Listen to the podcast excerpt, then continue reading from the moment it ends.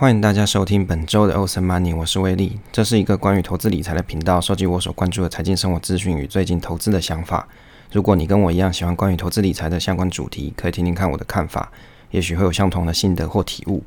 那喜欢分享内容的话，可以订阅这个频道与 FB 专业。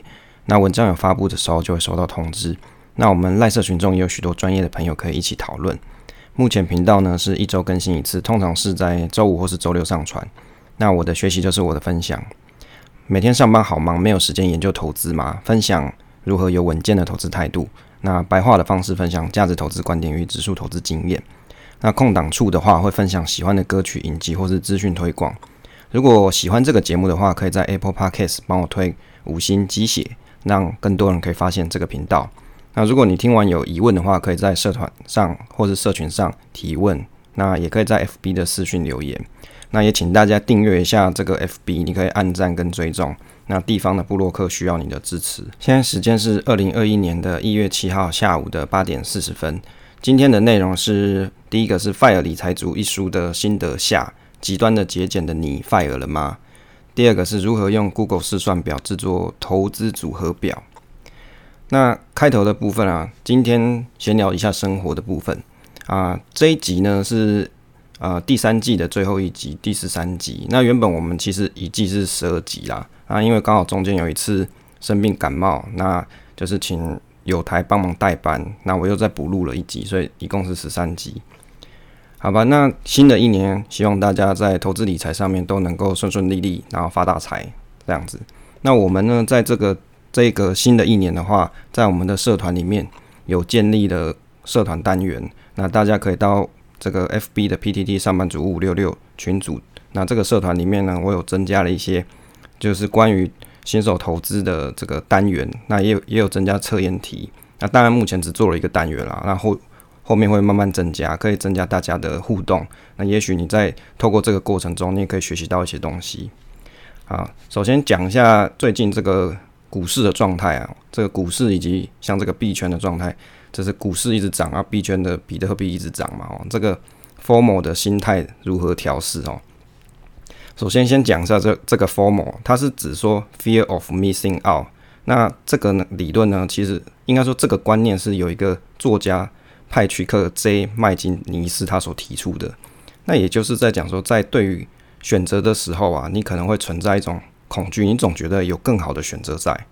那一开始他其实提出的是指。关于社交生活中的 FOMO 心态啊，这这个中文呢就叫做错失恐惧症。哦，错失恐惧症。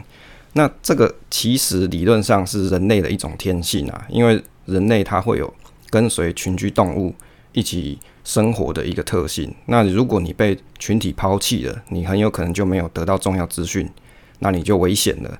所以在这种适者生存的环境中啊，人类慢慢就是演化成你会有这种 FOMO 心态。那讲一下，像这种，比如说股市一直涨的时候啊，或是比特币一直涨的时候，你心里面又会很想要去跟，很想要去买，那你这种心态应该要怎么去调试呢？就是在之前我们的节目里面有讨论过，大跌的时候，一般人都很想要卖股票；大涨的时候又很想买股。当然，也有人是颠倒过来的啦。那我觉得这是神人，不然一般的人的心态大概都是这样。那遇到这种。大涨的时候，你总觉得你没跟上车，就是车开了没跟上去，这种心理要怎么调试哦？其实我觉得有几种方式啊。第一个就是你把手机跟那个电脑，你就不要看盘了，就远离市场，保持距离。那也许你心里就会好过一点，去看看 Netflix 之类的，出去运动一下。那如果你真的受不了的话，那我会建议你，你就非常小的部位去投入。那这样子的话，你就不会有这么严重的疯魔心态哦，就不会这么。这么感觉这么难过了，好像现在因为股市很热嘛，像我们的这个群友啊，菲利克斯他有说，远方的亲戚都来问股票，代表说现在这个股市真的是蛮热的，那大家就要提高警觉，什么时候会跌不晓得。好，讲一下上个礼拜放假连假嘛，大家应该都天气很冷，可能在家没有出门了。那我去了这个台北大道城逛逛，我觉得那边的房房子还蛮漂亮，都是一些古老建筑。也许是日治时代的，那我觉得真是古色古香。因为其实我以前都没有去过，那就去看了一下。在去的过程里面，我发现了一个商机。这个商机就是在于这个月老庙这个前面，它好像叫做一个城隍庙吧，反正那个地方就是大道城嘛，有个月老庙，大家都知道。我就发现这么冷的天气，还有一堆人在那边排队。看来现在的人啊，找不到对象这种情形真的是还蛮严重的。好多人在排队进庙里面要拜拜，然后就会发现说，诶，月老庙周边有好多这种算命的，这种商机真的是无限。最重要是我发现一个特点，怎么会月老庙的前面摆了一个 PC Home 的招牌？好，上面还写说，就是你在寻找谁嘞？是找我吗？这样类似这种 slogan 在那边。然后就会有他们的 QR code 啊之类的，看来这个业者都发现了这种这种找对象的商机啊，我觉得这个真的是蛮厉害的，看起来这应该是很大的一个商业需求。好，那在那边逛逛过程，我有去了一家糕饼店，叫做李廷香，去吃了一下这个茶，然后吃了一下这个饼跟茶，我觉得他那边的红茶吃起来就不会太苦，然后喝起来蛮顺口的。那如果大家有去玩的话，可以去参考一下。那开始今天的第一个题目是 FIRE 理财族的读书心得下，这个极端节俭的你 FIRE 了吗？啊，因为这本书我预计是在下个礼拜要还了，不还就会被那个图书馆追杀，所以还是把它看完了。好，那这本书后半段呢，大概是从第八章到第十三章的部分，我把它阅读完毕。那我讲，当然我不会每个章节都讲了，那我只针对书里面我觉得有感触的地方跟大家做讨论。好，那第一点呢，我。我看到的第一个项目是省钱一定要住在便宜的地方吗？我看了这本书啊，这个省钱一定要住在便宜的地方吗？书里面的作者的故事很有趣哦。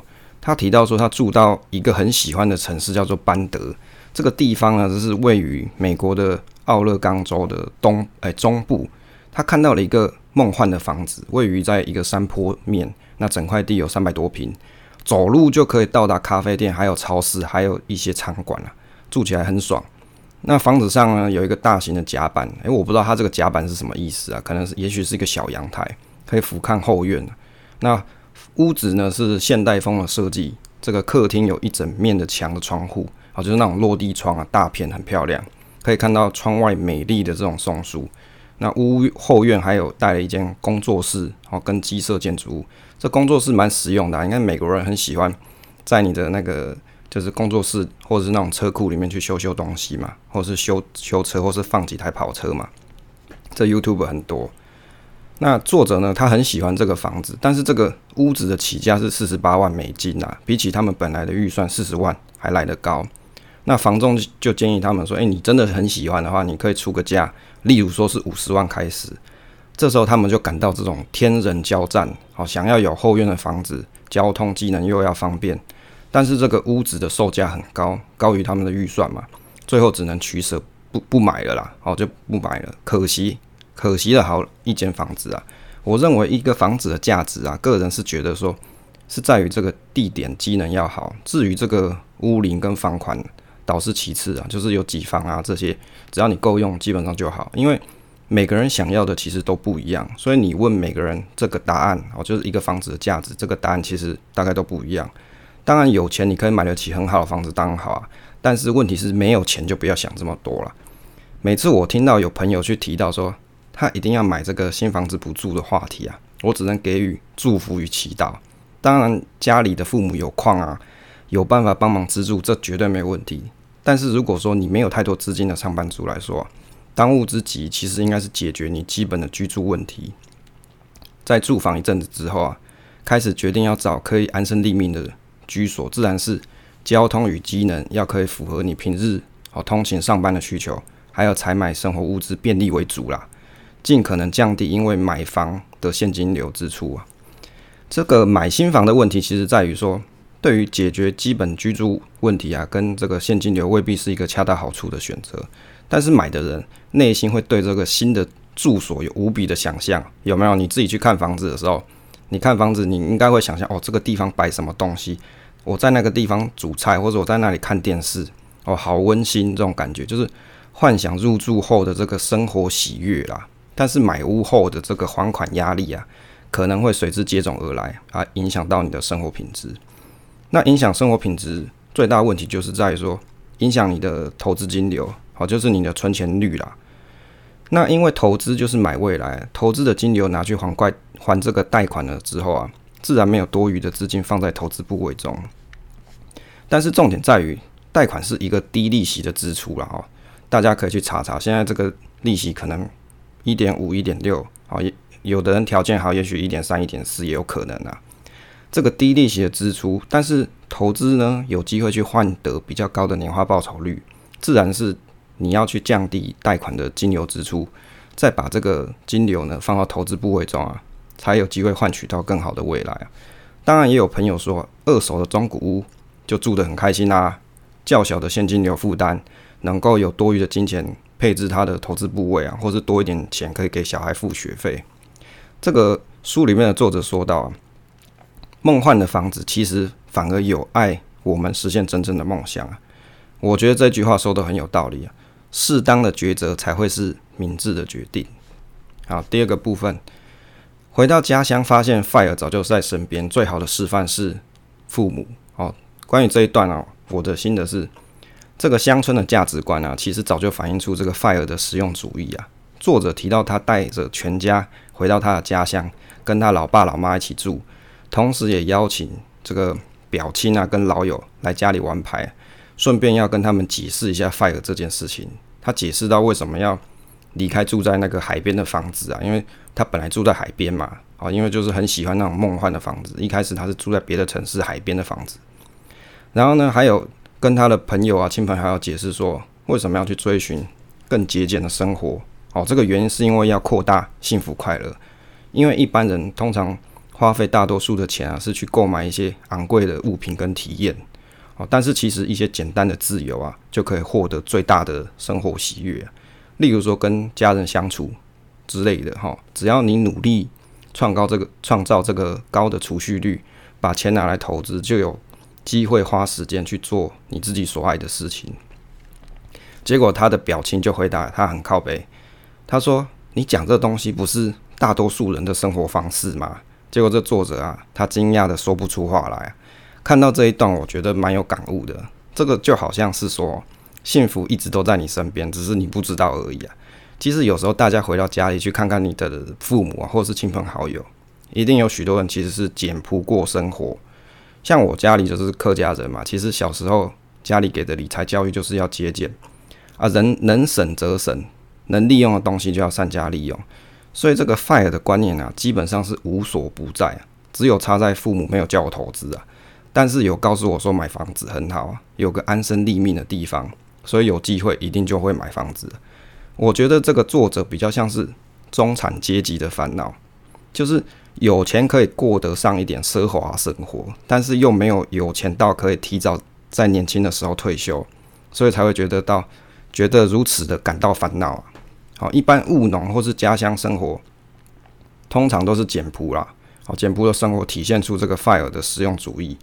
这个听起来文绉绉，基本上就是这样子的农村生活啊，基本上就已经是 FIRE 阶段了，只是差在说你没有明确的投资路线，但是一切呢都是简朴的过日子，所以大家要体会什么是 FIRE，哦，FIRE 是什么？也许你回家看看自己的爸妈就知道，也许他们的节俭过生活目标就是为了要投资你，希望有你有一个好的未来可以成就自己哦。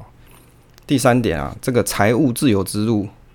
通往悬崖，还学不会飞，不要跳下去啊！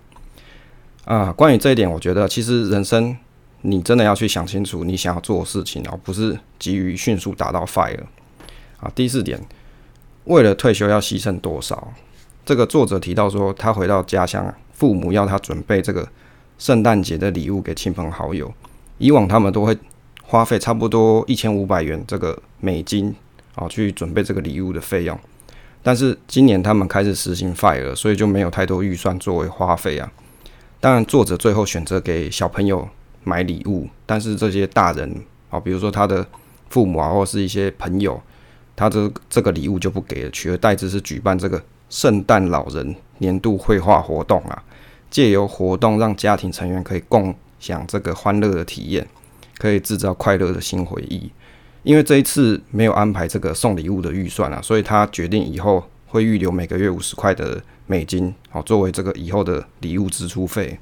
在这件事情啊，他们得到的教训是说，有必要保持弹性，但是要啊，这个弹性只说金钱上的弹性啊，但是要提醒自己，如果有任何节俭的行为对于生活造成这个伤害跟压力啊，都不是称职的 FIRE 原则。看到这段，我莫名觉得有点心酸哎，因为在亲爱的亲朋好友面前，难道 FIRE 的目标真的比较重要吗？毕竟一年也才跟他们见一次面。买一些好的礼物其实也不为过啦，但是他们因为要选择这个节省经费啊，决定不要去支出大笔的金额，而改成举办这个画图活动。事实上，他们也可以送好的礼物，同时在举办这个画图活动嘛。很明显就是为了要节省花费而选择只办活动。那我认为他们是有些觉悟啦，因此才会做这样子的一个计划，也明白到。要与家人创造这个新的回忆，未必要很多钱。当然，前提是他们的家人也要感到开心，不然这个三姑六婆啊，应该会觉得他们今年很节省。第五点，极端节俭而失去弹性，不是 FIRE 的原则。作者提到一开始对于这个 FIRE 感到很兴奋，哦，就我好兴奋哦，这样。但是当蜜月期结束的时候，发现自己没有花几毛钱在过日子啊。因此，开始正视自己极端节俭可不是一件好玩的事情呢。他参考了这个逐渐致富的这个部落格的创办人 J.D. 罗斯的说法。J.D. 提他提到说，注注重啊，最重要的事情是在 FIRE 背后的情绪面跟心理的层面，而不是冰冷生硬的数字，并且你要思考你为什么要财务自由。哦，我相信有很多人啊，他其实是很节俭，节俭到。根本就没有在花什么钱在过生活。我觉得这一段给我的启发是说，省下来存钱与投资啊，固然是一件好事，但是一味只是想要节俭，让自己的人生处处感觉到极度难受啊，难以维持这样的节俭动力。我想这样子的心态也不是很健康啊。因此，这个 J.D. 罗斯才会有一种说法是说，你要去思考 FIRE 后面的心理状态。身为一个专业的人类观察家，我的发现，有钱人有几个特点。第一种就是很节俭，看不出有钱呐、啊。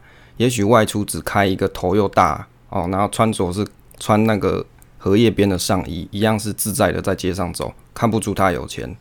另外一种有钱人是，他很有钱，然后戴名表，开好车，吃大餐，然后在 FB 上总是这个显摆奢华，这样子的人也有。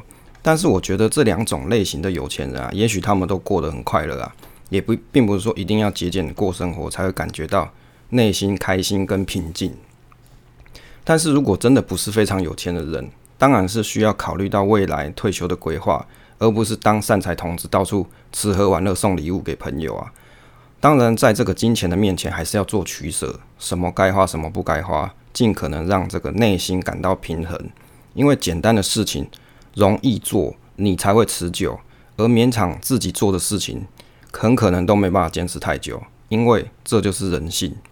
好，书里面有一段练习题很有趣啊，建议一份哦，建议大家自己做一份关于是个人使命声明，有三个问题要练习，可以避免 FIRE 族只是因为想要退休就以为会快乐，落入落入这种漩涡当中啊，就这个黑洞里面，就是你只是为了想要退休就会。你以为想要退休就会觉得快乐的这个漩涡当中，他第一个题目是说，你最重要的人生题人生目标是什么？第二个是，如果仅剩六个月的生活可以活，你想要做什么事情？第三个是，接下来五年你要怎么花费时间？作者提到他人生最重要的目标是多花时间陪伴家人啊，相处之外，而且要活在当下。那问题二的答案啊，他也是要，就是你只剩六个月要怎么办啊？他也是要多花时间陪家人啊，所以是一样的。问题三的答案是接下来五年时间哦，他要怎么花费呢？他是想要去创业，然后同时尽可能帮助更多人达到这这个财务独立。那他的声明的总结就是陪伴家人，也将自己富裕与快乐、有成就的人生，让他人可以得到跟他一样的成就。你累了吗？现在来听一段这个乐团的简介啊，又到我们休息时间。那今天跟大家介绍的是彩虹乐团，这个日本的摇滚乐团，应该也算是非常知名了。这个彩虹乐团呢，它的英文名字其实应该讲更正，应该是法文名字，它叫做 La Luc。啊，因为它本来这个法文的发音我也不会念啊，就是卷舌音啊，反正日本人都都念成拉鲁库啦。那这个乐团它本来的名字啊，应该说它的名字就叫做拉鲁库嘛，是指啊彩虹的意思，也就是天空之桥啦。哦，这个法文呢，大家有兴趣可以去 Google 翻译一下怎么念。那这一首歌呢是彩虹乐团的同名歌，叫做《红》哦，这一首歌。那这个歌曲呢，其实他们是在英国伦敦修店啊休息的时候，然后所创造出来的。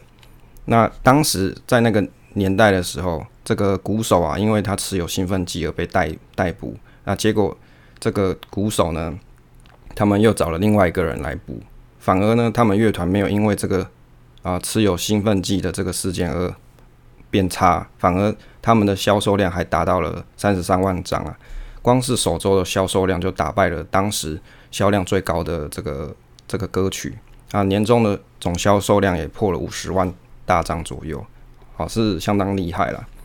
那这首歌呢，它就是叫做《红尼吉》哦，拉鲁库的歌。那我觉得这首歌给我的感受，它是有一种忧郁的感受在。好，那但是你听了它的旋律，应该会觉得还算蛮放松的啦。那就是送给大家听一下，你可以在下方的这个。Show Note 去点击，那就可以去听。那另外提到说，这个网站啊，我放的这个链接呢，它是一个学习日文的网站，它叫做 Maru Maru。这个网站的话，它好处就是，当你听这首歌的时候，它下方是有日文字幕跟啊中文的部分，那你可以回放每一句你想要听的这个日文，那它就会利用 YouTube 这个时间轴的方式去回到那一句，让你再重听。就是可以练日文用的了。那这首歌相当不错，那欢迎大家可以听听看。好，欢迎回来到第二段，这个个人使命声明啊，这个三个问题，好，刚才在前段有提到，关于这个三个问题，我自己的答案是什么？问题一，这个问题一呢，是指说人生最重要的目标是什么？我觉得人生最重要的目标其实不一定是非常有钱啊，但是可以有良好的条件给家人可以一起生活。这个应该是最重要的人生目标。当然，这个人世间走一遭，走的时候带不走任何物质条件啊，只能带走回忆。所以，希望人生都是记得快乐的回忆。那问题二啊，只剩六个月的时候，我会决定把这个财产提拨一部分出来，趁有体力的时候做一下旅行，然后就把想看的山跟海都看完了，好记录一下回忆。问题三，接下来的五年呢？我希望可以做自己喜欢的这个创作内容，或是也许是创业内容啦。也希望自己的分享啊，不管是这个网站啊，或是 FB 啊，或是 Podcast，哦，部落格文章这些的创作，或是城市的创作，都可以带给比如说新手投资人一些些进步。那这样子的成就感是分享单纯的快乐。当然，同时自己也努力到，好，希望可以努力到这个 FIRE 的目标。人生有财富，才有选择权。去做更多想做的事情，当然这个选择权未必是只有自由的时间，也当然同时还有物质上的条件哦。好，第五点，坚守 FIRE 的理财公式。其实这个作者提到的理财公式啊，原则上就是几点。那少花钱，多存钱，还有投资哦，投资的部分加上节省开销，放在大额项目上面，比如说像是房子跟车子啊，那。他提到，常常有人把这个储蓄跟投资两个要素搞混。但是如果要追求进步，应该是先把重点摆在储蓄。储蓄率高的话，例如说作者他他的目标是希望可以达到储蓄率五十 percent 或是七十 percent，即使不投资，他们也可以达到 FIRE。当然，这个完成的时间可能就久一点了。所以存钱才是主要的焦点。哦，你可以想一下，比如说你月薪四万的话，你照他所说的五十 percent 或者七十 percent，你就要有两万块要存起来，好，或是你看七十 percent，四万四七二十八嘛，那你大概就 两万八要存起来，这其实有有点难啦。我是觉得，关于这一段，我是觉得对很多人来说啊，哦，你这对于这个投资一窍不通的人，当然你是开始可以做 FIRE 的活动，应该就是存钱，只花必要的支出，节省不必要的开销，其实这样就好。当然。该月的你的目标啊，储蓄率目标你完成了之后，你还是可以吃一顿好的奖励自己啊，如此你才可以长久下去。关于这个投资差额的部分呢、啊，这一段是提到说，FIRE 的关键关键点是在于让钱为你工作，而不是必须工作求得钱财。将金钱放在银行中啊，因为这个利息很低嘛，你如果低于通膨，基本上你就是金钱是损失价值的。但是作者他们其实他其实对这个股票啊，他是有感到恐惧的，觉得说像在他当年二零一七年的时候，那时候他去看这个股市啊，这个股价很高，但是呢，因为这样他不敢投资，但是他认识了 FIRE 社群里面一个作者叫做布兰登，好，这个布兰登就跟他解释说。他们其实可以去投资，例如像指数型基金啊，像是叫做 VTSAX 这一档。那当然，这个指数型基金的好处就是你与市场同在嘛，哦，就是你可以使用定期定额跟市场绩效同在。那当然，如果说你的金额是比较少的人，你可以改成去投 VTI，因为刚刚提到这个指数基金 VTSAX 它是有最低限额一万美金的。那你如果你金额比较少的人，你可以去选择美国的 VTI。那定期定额就跟市场同在，你就不用去选择什么时间进进场，免去烦恼。让钱为你工作这件事情非常重要。我无时无刻不是在想啊，不是在思考说如何让钱为我工作。刚开始投资的时候，我每次都在想，今年的投资结束了，明年领到股息或是投资的市值增长，就好像我一年中有几个月不用上班一样快乐哦。当然，这个投资不是一件简单的事情，必须要花费时间去研究。即便你是买指数型基金啊，例如像台湾的零零五零、美国的 VTI，如果有系统性风险出现的时候，你还是要有强健的心性，可以去面对大跌的恐惧，能够有悠然自得的心性面对恐惧，靠的是你平常对市场的观察以及回撤的信心建立。当然，如果你还是会怕的人啊，可以再添加，例如说像是跟股股票型指数基金负相关的金融商品，例如说像是债券啊，或是房产之类的。降低大跌时的波动啊，都是不错的方案。那也不会每个人都有一样的答案。至于这个答案，你就要自己去找，找到了才是属于你自己的投资组合。好，第三点是注意行车与那个预算啊，就是行车跟这个房子购买的预算。这这一段就提到说买车跟买房的预算规划。作者提到他决定不租车改是改成买五千美金的汽车，因为租车的价格换算的结果还不如买车。最后选择用便宜的汽车，而不是高级的 BMW 啊。至于住房呢，他们是透过租房与买房的计算机去计算，在本德市啊，就是他很喜欢的这个梦幻都市，大概每个月要两千块左右租下一间三房的屋子。但是买房的预算他们是四十万美金，经由计算的结果算出来是买房比较好。我觉得这一段是一个很棒的内容，因为对于大多数人来说啊，房屋跟汽车的支出绝对是最大的。至于说你平常少吃一顿好的，哦，或是少买几件衣服，根本相比之下就不是重点了。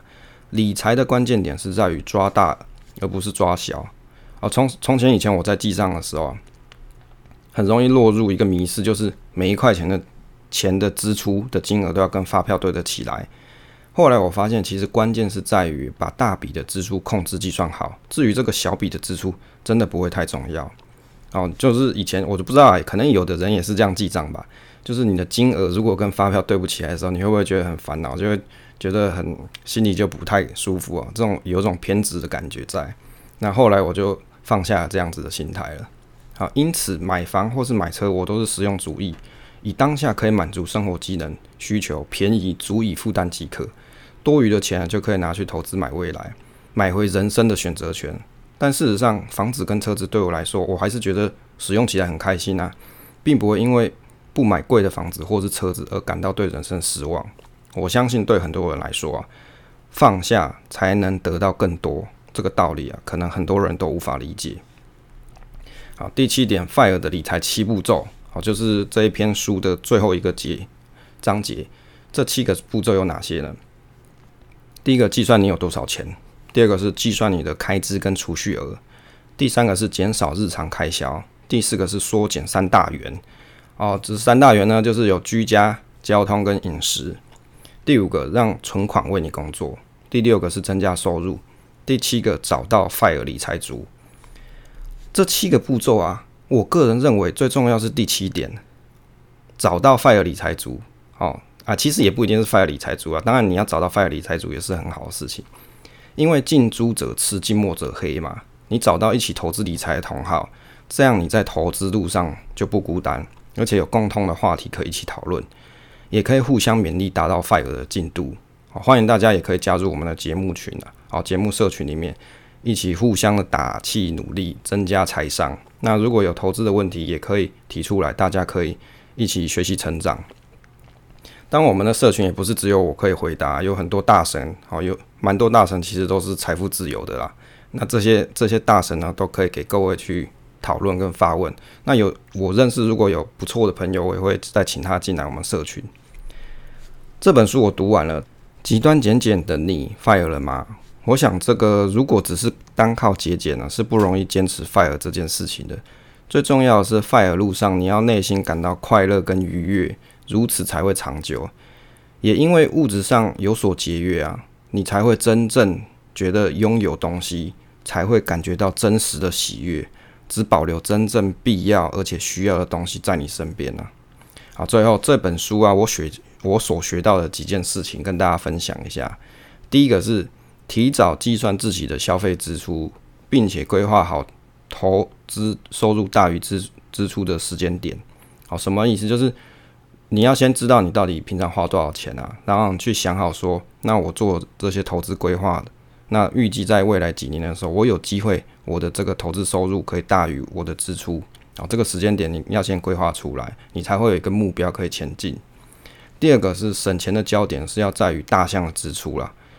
那有的有的人他的方式就是我就是用一个户头，这个户头我把这个生活所需要花的钱都放在这个户头，花完就好了。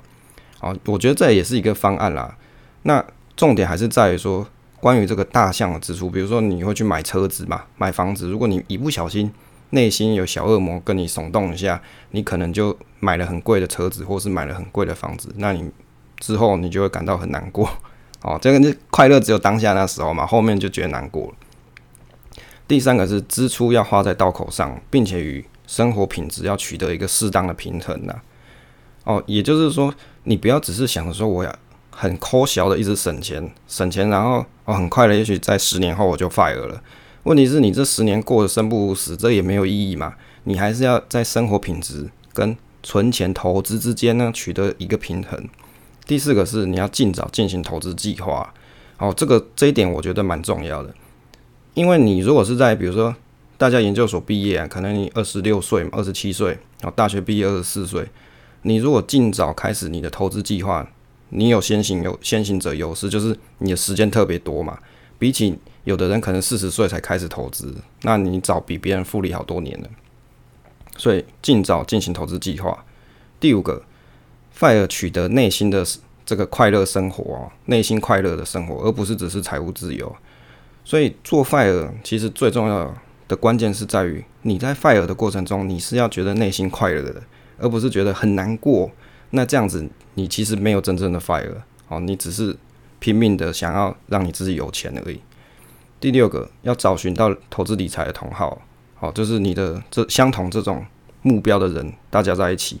让有钱的脑袋啊充实你自己啊，因为大家都在讨论，比如说投资啊、赚钱啊这些，或是对于这个支出的规划，那慢慢久了，你就会很重视这一块，因为你时间花在哪里，你的成就就在哪里。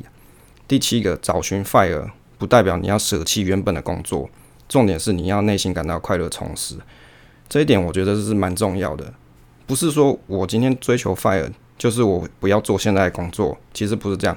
如果你现在工作让你感觉到充实跟快乐，你需不需要 fire？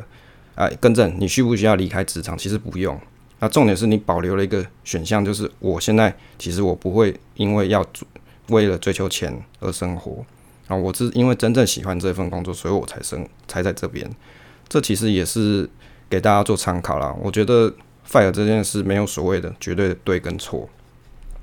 好，关于这本书的这个介绍跟我的心得啊，大概就到这边。然后，如果你听完这个心得分享，如果有任何问题，也可以跟我讨论。今天的第二个题目是讨论如何用 Google 试算表制作这个投资组合表。好，因为这个礼拜我在我的 FB 专业上面，我 release 了关于这个 Google 试算表制作投资组合的一个范例，一个 demo 档啊，就好多朋友来留言说他也要索取这个链接了。啊，当然，因为有时候工作比较忙啊，就是如果给的慢，就大家包涵一下。那我大概分了几个点跟大家心得分享啊。当然，因为这个是用 Podcast，我不不太可能在这里开 Excel 给你用听的去听啊，这哪有可能？那我讲一下为什么我要去使用这个 Google 试算表做我的这个个人投资组合表。原因是因为 Google 的这个投资组合表啊，如果我做出来的时候，我很容易可以用手机啊，或者是比如说其他的行动装置，可以去看到这个投资的概况。那当然，我还有另外一套软体是使用 Excel 的 VBA 程式，可以去自动计算这个绩效。那这两者的差别，目前是在于说，Excel 的 VBA 它多了可以去计算年化报酬率的部分，也就是不管你啊、你投资的几个标的，它都可以把你的交易记录整合在一起，然后算出这个 XIR 好年化报酬率的部分。那而且它在做这个计算的时候很方便，就是一键按下去就结束了。这个就是 Excel VBA 的好处。那关于这个 Google 的试算表，因为关于这个 AppleScript。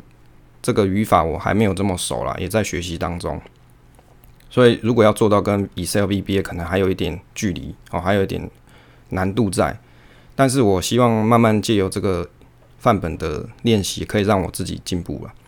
那 Google 试算表啊，到底要怎么去抓报价？原则上，Google 试算表它可以使用 Google Finance 的资料库，那它就有一个函数嘛，你就可以去抓，比如说纳斯达克的某啊、比如说。某一档股票，比如说 QQQ 好了，那你就可以去抓到它的报价。所以原则上，在这个 Google 试算表的时候，如果是 Google Finance 有的资料库报价可以取得到资料的话，那就最方便。如果你取不到，像是有些像是新贵的公司，或是有些台湾的 ETF 的债券，那甚至你想要比特币的价格，哦，这些呢，在 Google Finance 是没办法有的。所以在我的范本里面，我把这些。内容都把它加上去，那所使用的就是 import 功能，就是把网页 import 进去之后，我再取价格出来。那这个你就会有报价嘛？有报价，你就有现在的持股的数量，还有这个报价，你就可以去计算出你的市值是多少。当然，使用这个 demo 啊，它有什么难处啊？就是我的这一套 demo 的难处是在于你要自己去啊剪剪贴贴啦，因为这个不是说你把东西填进去就可以把。这个组合做好，你可能要去参考里面的公式去剪贴啊。对于一些人来说，可能是有一点困难。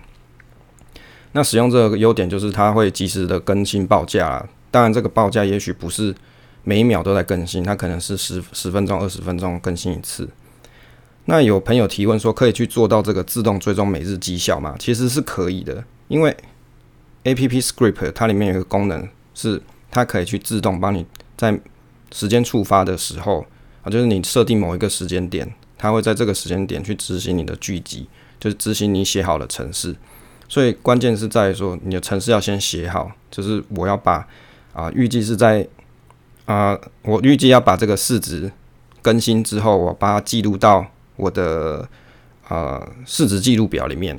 就是比如说第一天我现在是一万块，第二天是一万二，第三天是一万四，类似这样。你要把这个这个数值要。可以往下记录下去，那你就可以换，可以画出这个绩效曲线图来，就会很漂亮。当然，这个部分就要靠写程式啊。目前我是先写了一小段，放在我的 FB 上，有一个就是关于五 G ETF 的 demo，可以给大家看看，看看它会不会每天下午三点四点的时候自己去更新绩效。哦，所以其实这可以做到，只是要写程式，就是自动追踪每日的绩效，它会自动计算绩效。那第七个是这个，我是免费的工具啊，但是如果要做教学的部分，可能没办法用这种啊、比如说 Podcast 啊，或者是啊、有的朋友会直接用私讯来问我，但是这个我就没办法这样子教，因为的确有困难。也许日后我有空的话，我再当做打工做几个教学影片给大家参考。那当然就是要付费的哦。未来的规划是这个样子。那到了我们的 Q&A 时间，好，这一次有 Q&A 时间。那 Q&A 时间呢、啊，就是主要收集一些社群上朋友讨论的内容啊。那有朋友是提到说，哦，他在社群上问到说，这个这个比特币还会不会大涨啊？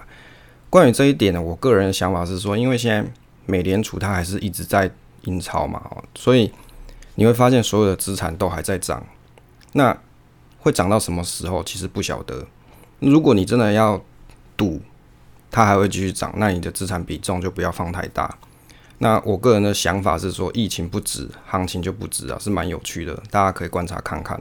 好，也就是说，如果疫情哪一天好转了起来，你反而就要去担心说现在的资金行情会不会结束。那社群里面的嗨豆提到说，大大们有订阅杂志的习惯吗？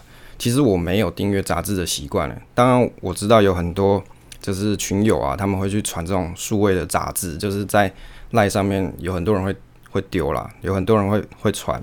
那原则上我自己是不传杂志给别人的，因为我觉得这个东西可能会有一些 犯法，所以我不敢做这个事情。那我自己就算我有拿到这个 PDF 啊，或者是我有拿到实体的杂志，我可能也偶尔会看看，也不会一直看啊，不会说我每个月都看这样子。不过啊，我们在社群上面有收集一些投资研究的网站，好，大家可以去看看。比如说像是 Inside 这个网站就不错，哦，或者是你可以去看。DJ 在线就是 DJ Money 这个网站，它所推出的，或是 Digital Time 哦，这些它有整理一些关于科技类的这种投资资讯啊，我觉得蛮好的，都不都是不用钱就可以去看。那第四第四个想玩游世界这个朋友，他有提到说，新手有推荐的书吗？有很多名词其实都还不懂，不是很知道。如果你只是要玩。啊，应该说，如果你只是想研究股市的话，股票的话，我以前有买过，第一次买股就上手这种书啦。那我觉得你也不用买，你可以去图书馆借就好。那如果你比较有一点程度之后，你可以去看，例如说《漫步华尔街》啊，或是《投资金律》这些这些书籍，让你会有一点基本的观念。或是你可以看我们节目里面曾经介绍过的一些书，比如说价值投资啊，或者是资产配置啊，这些书籍在我们的过去的节目其实都有介绍过，也可以去回放。这个广播的内容，那当然，我们在这个社群里面，我们是有做一个书籍的清单啊，大家也可以照这个清单去看书。那另外，这个小鱼大大有提到说，复委托买美股跟我们国内的这个发行的 ETF 最终误差好像有点大，这是事实没有错啦，因为你要你的 ETF 台湾所发行这种美股 ETF，它会有汇率问题，而且。最终上也会有时间的误差，所以在投资的时候，你就要先想好，哦，这个就是所谓的风险，在公开说明书里面是有写到的。那第六个问题，这个 K 群友 K 他有问到一个问题，就是今年怎么做都错，想要看一些书，结果看了越来越混乱了。我是觉得，如果你看书会越来越混乱，你不如先休息一阵子。那过了一阵子之后，你心态比较平静之后，你再决定你要先从什么书开始看。那另外一个群友 Ready 他有提到说，请问有人对 REITs 有研究吗？那我们在资产配置投资策略这一本书的读书心得里面，好，对于房地产这一块是有心得分享过了。那里面有介绍一些 REITs 的 ETF，大家有机会可以再回我们的部落格或者是 Podcast 内容再听一次。又到了这个结尾的部分。啊、结尾的部分呢，抄了一下这个有台东哥的台词。我需要你的 Podcast 五星鸡血充值，就像你去宫庙里面拜拜要烧香一样，那样是神明的白米饭，我很需要。啊，最后谢谢大家收听这一期的节目，希望对大家有所帮助，请订阅支持这个频道与留言分享，总是单纯的快乐。期待下次再见。